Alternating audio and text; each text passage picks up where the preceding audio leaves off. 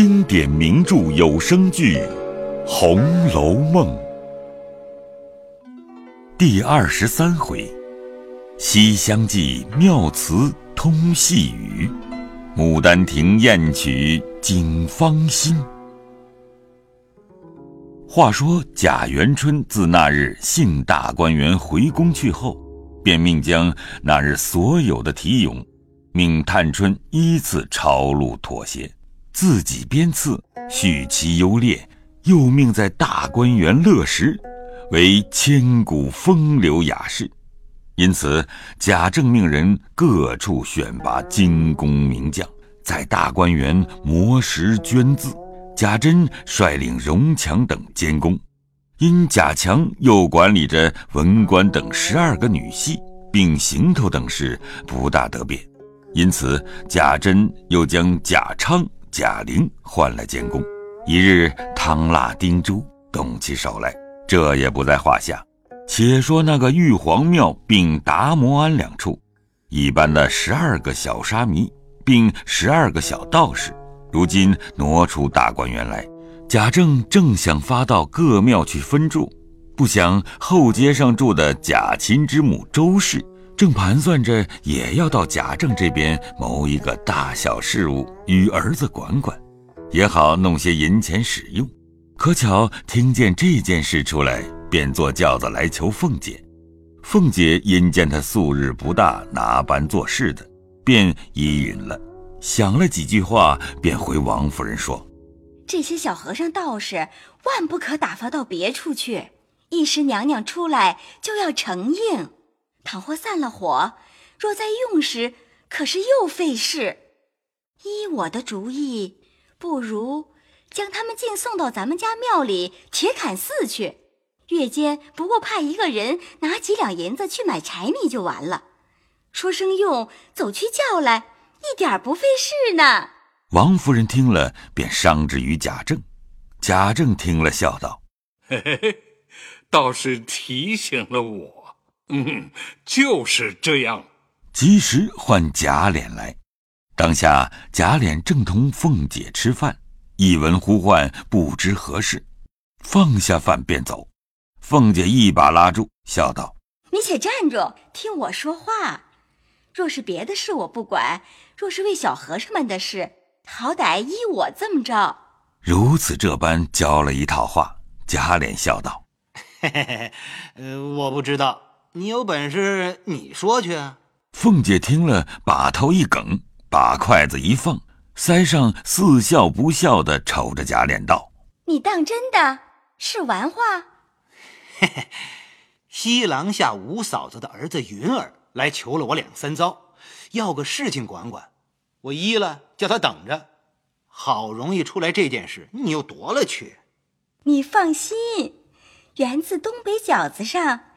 娘娘说了，还叫多多的种松柏树，楼底下还叫种些花草。等这件事出来，我管保叫云儿管这件工程。果然这样也倒罢了，只是昨儿晚上我不过是要改个样，你就扭手扭脚的。凤姐听了，嗤的一声笑了，向贾琏啐了一口，低下头便吃饭。贾琏已经笑着去了。到了前面见了贾政，果然是小和尚一事。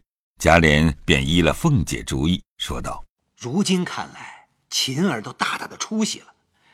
这件事竟交与他去管办，横竖照在里头的规例，每月叫琴儿支领就是了。”贾政原不大理论这些事，听贾琏如此说，便如此依了。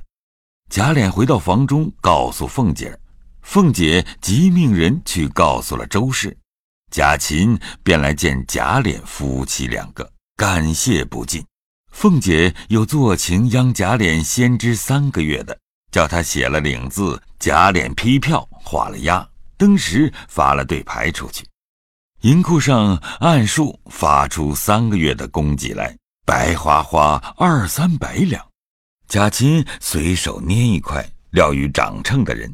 叫他们吃了茶吧，于是命小厮拿回家与母亲商议。登时雇了大轿驴，自己骑上，又雇了几辆车，至荣国府角门前，唤出二十四个人来，坐上车，一径往城外铁槛寺去了。当下无话。如今且说贾元春，因在宫中自编大观园题咏之后，忽想起那大观园中景致，自己幸过之后，贾政必定静谨封锁，不敢使人进去骚扰，岂不寥落？况家中现有几个能诗会赋的姊妹，何不命他们进去居住，也不使家人落魄，花柳无言。却又想到宝玉，自幼在姊妹丛中长大，不比别的兄弟，若不命他进去，只怕他冷清了，一时不大畅快，未免贾母、王夫人愁虑，须得也命他进园居住方妙。想必遂命太监下手中到荣国府来下一道谕，命宝钗等只管在园中居住，不可近约封故。命宝玉仍随进去读书。贾政、王夫人接了这谕，待下手中去后，便来回明贾母，遣人进去各处收拾打扫，安设帘幔床帐。别人听了还自有可。唯宝玉听了这玉，喜得无可不可，正和贾母盘算要这个弄那个，忽见丫鬟来说：“老爷叫宝玉。”宝玉听了，好似打了个焦雷，登时扫去兴头，脸上转了颜色，便拉着贾母，扭得好似牛骨糖，杀死不敢去。贾母只得安慰他道：“好宝贝儿，你只管去。”有我呢，他不敢委屈了你。况且你又做了那篇好文章，像是娘娘叫你进去住，她吩咐你几句，不过不叫你在里头淘气。她说什么，你只好生答应着就是，啊。一面安慰，一面换了两个老嬷嬷来吩咐，好生带了宝玉去，别叫他老子吓着他。老嬷嬷答应了，宝玉只得前去，一步挪不了三寸，蹭到这边来。可巧贾政在王夫人房中商议事情，金钏、彩云、彩霞、秀鸾、秀凤等众丫鬟都在廊檐上站着呢。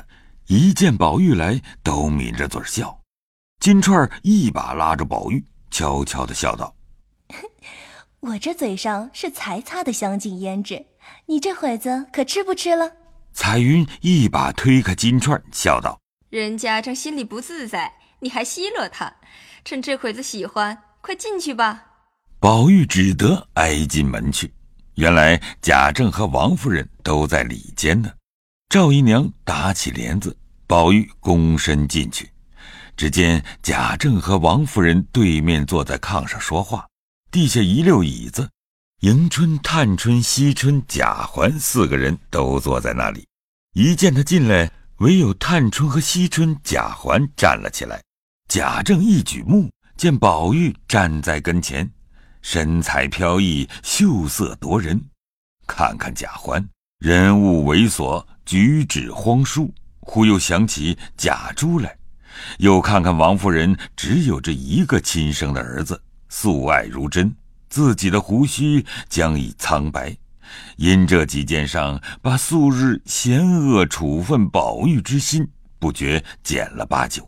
半晌说道：“娘娘吩咐说，你呀，日日外头西游，渐次疏懒。